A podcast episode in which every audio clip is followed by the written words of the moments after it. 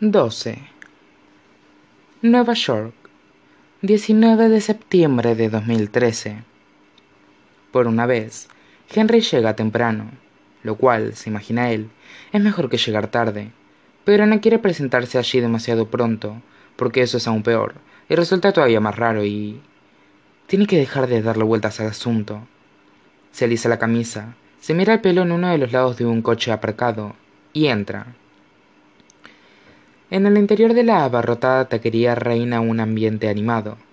El local tiene el aspecto de una caverna de hormigón, con las ventanas típicas de las puertas del garage y un carrito de comida aparcado en un rincón. Y no importa que Henry haya llegado temprano, porque Vanessa ya está allí esperándolo. Ha intercambiado el delantal de barista por unos leggings y un vestido estampado, y su pelo rubio, que él solo ha visto solo, solo ha visto recogido. Caen ondas sueltas alrededor de su rostro. Al verlo llegar, la chica esboza una sonrisa. Me alegro de que llamaras, dice ella, y Henry le sonríe a su vez. Yo también. Piden la comida usando unos trozos de papel y unos lápices diminutos que Henry no había visto desde que jugó al minigolf, cuando tenía diez años. Sus dedos se encuentran mientras ella señala los tacos, y él los anota. Las manos de ambos vuelven a toparse al alcanzar los nachos, y debajo de la mesa de metal, sus piernas se rozan con los del otro. Y cada vez, Henry nota como si un destello de luz lo recorriera. Y por primera vez, Henry no permite sus no reprime sus comentarios, no se reprende a sí mismo por cada cosa que hace, no se convence de que tiene que decir lo correcto, no hay ninguna necesidad de encontrar las palabras adecuadas cuando las palabras erróneas no existen. No tiene que mentir ni esforzarse. No tiene que ser nadie más que sí mismo. Porque es suficiente. La comida está deliciosa, pero el local es bastante ruidoso, ya que las voces resuenan en los altísimos techos. Y Henry se estremece cuando alguien arrastra la silla por el suelo de cemento. Lo siento, se disculpa él. Sé que no es un lugar muy elegante. Henry, quien escogió el local, es consciente de que deberían haber ido a tomar una copa. Pero están en Nueva York. Las bebidas cuestan el doble que la comida. Y él apenas puede permitirse esta cena con su sueldo de librero. Oye, amigo, dice Vanessa, removiendo su copa de agua fresca. Trabajo en una cafetería.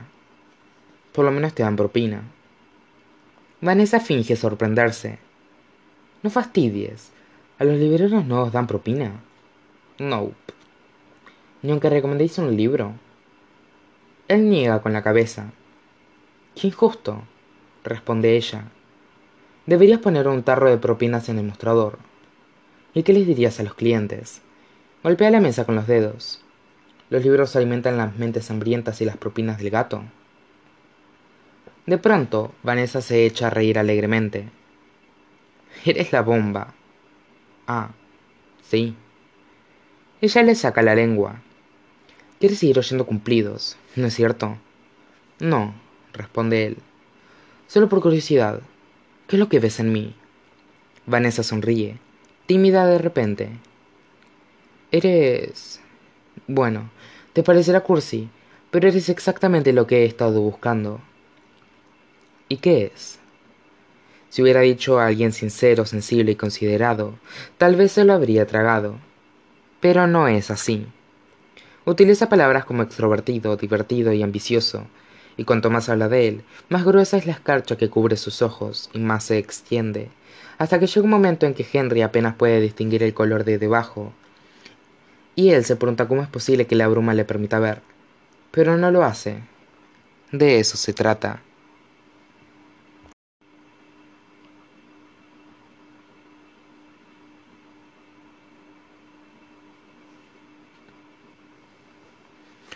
Una semana después, Bea, Robbie y él se encuentran en el Merchant con tres cervezas y una ración de patatas fritas para compartir. ¿Cómo está Vanessa? le pregunta ella, mientras Robbie contempla su bebida fijamente. Está bien, responde Henry. Y lo está, igual que él. Le va bien. Últimamente no te despegas de ella. Henry frunce el ceño. Fuiste tú la que me dijo que tenía que olvidarme de Tabita. Bea levanta las manos. Ya, ya lo sé. Acabamos de empezar. Ya sabes cómo son estas cosas. Es... un clon. murmura Robbie. Henry se vuelve hacia él. ¿Qué has dicho? Le pregunta, molesto. Habla más alto, sé que sabes cómo proyectar la voz. Robbie le da un buen trago a la cerveza, con una expresión miserable. Solo digo que es una copia exacta de Tavi, menuda, rubia y mujer. Aquel es un asunto delicado entre ambos desde hace tiempo. El hecho de que Henry no sea gay, de que se sienta atraído primero por la persona y luego por su género. Robbie se avergüenza, pero no se disculpa. Además, argumenta Henry, no fui yo el que persiguió a Vanessa. Ella se interesó por mí. Le gustó. ¿Y ella te gusta a ti? Le pregunta Bea. Pues claro, responde Henry demasiado rápido. Ella le gusta. Bueno, también le gusta que Vanessa esté loquita por él, por la versión de él, de él que ve. Y entre estas dos afirmaciones hay un diagrama de Venn, una zona donde ambas se superponen. Está convencido de que él se encuentra en el área convergente. No se está aprovechando de ella, ¿verdad? O al menos no es el único con una actitud egoísta. Ella también se aprovecha de él. Está retratando a otra persona en el lienzo de su vida. Y si se traga de algo mutuo, entonces no es culpa suya. ¿O sí? Solo queremos que sea feliz, está diciéndole Bea. Y después de todo lo ocurrido, es mejor que te tome las cosas con calma. Pero por una vez, Henry no es el que necesita ir más despacio. Al despertarse esa mañana, Henry se encontró en un plato de tortitas con pepitas de chocolate, un vaso de zumo de naranja y una notita escrita a mano sobre la encimera de la cocina al lado del plato, con un corazón y una ave corta.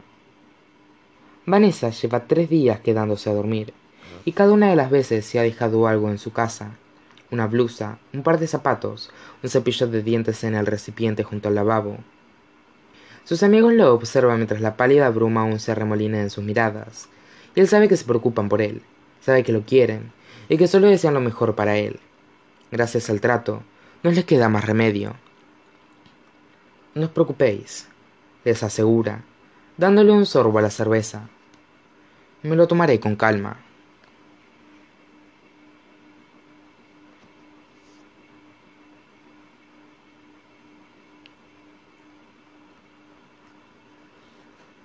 Henry.